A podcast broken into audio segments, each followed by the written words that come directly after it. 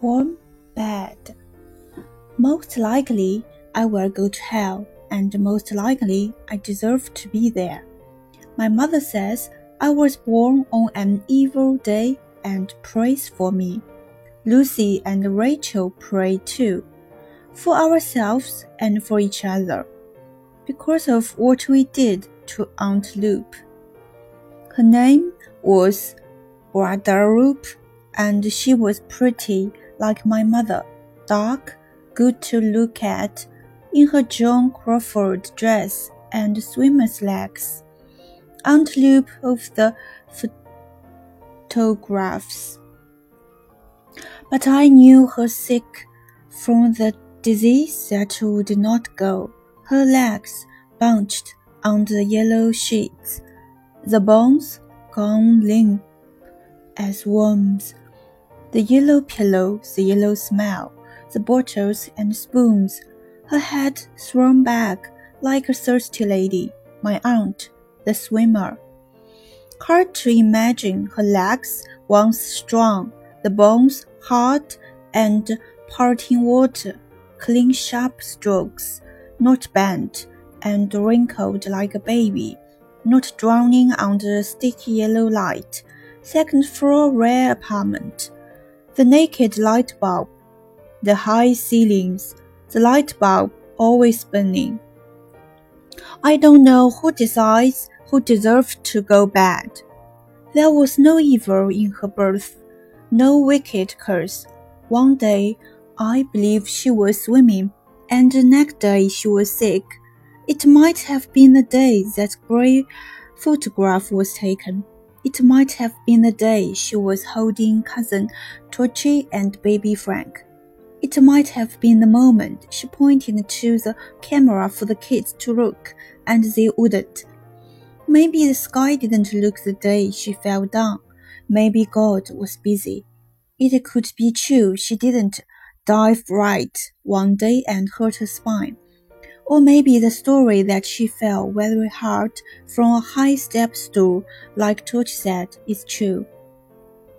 But I think diseases have no eyes. They pick with a dizzy finger anyone, just anyone. Like my aunt, who happened to be walking down the street one day in her Joan Crawford dress.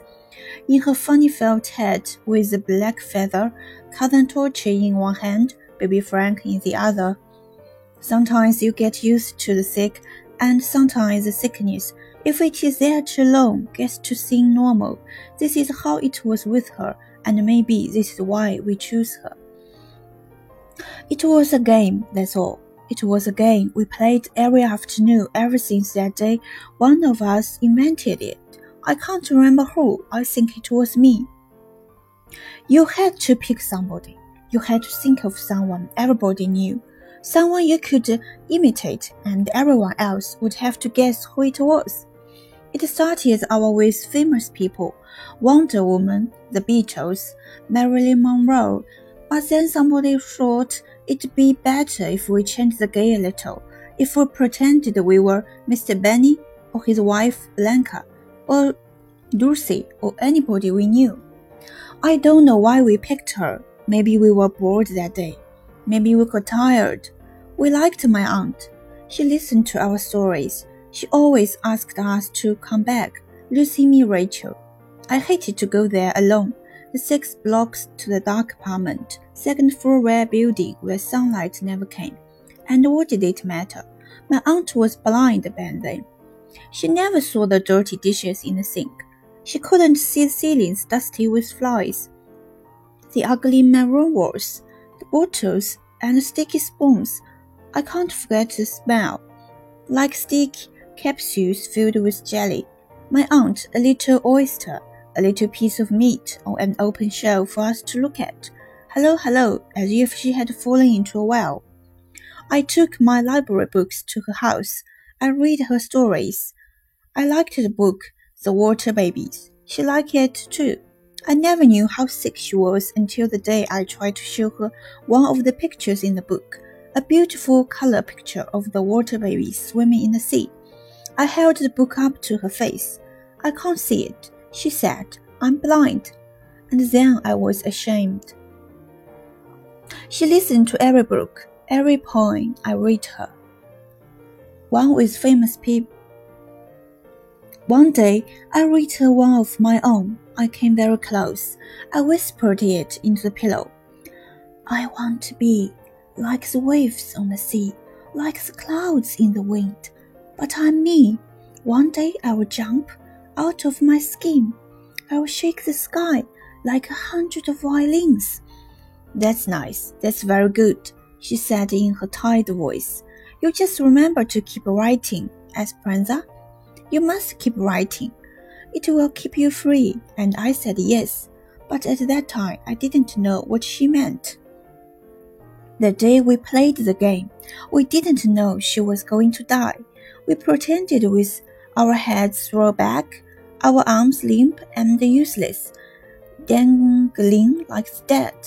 We laughed the day.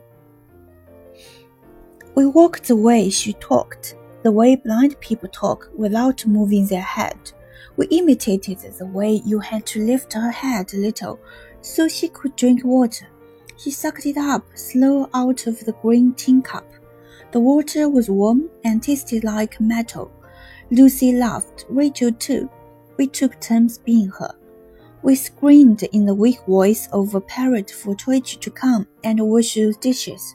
It was easy. We didn't know she had been dying such a long time. We forgot. Maybe she was ashamed. Maybe she was embarrassed it took so many years the kids who wanted to be kids instead of washing dishes and ironing their papa's shirts, and the husband who wanted a wife again. And then she died, my aunt who listened to my poems. And then we began to dream the dreams.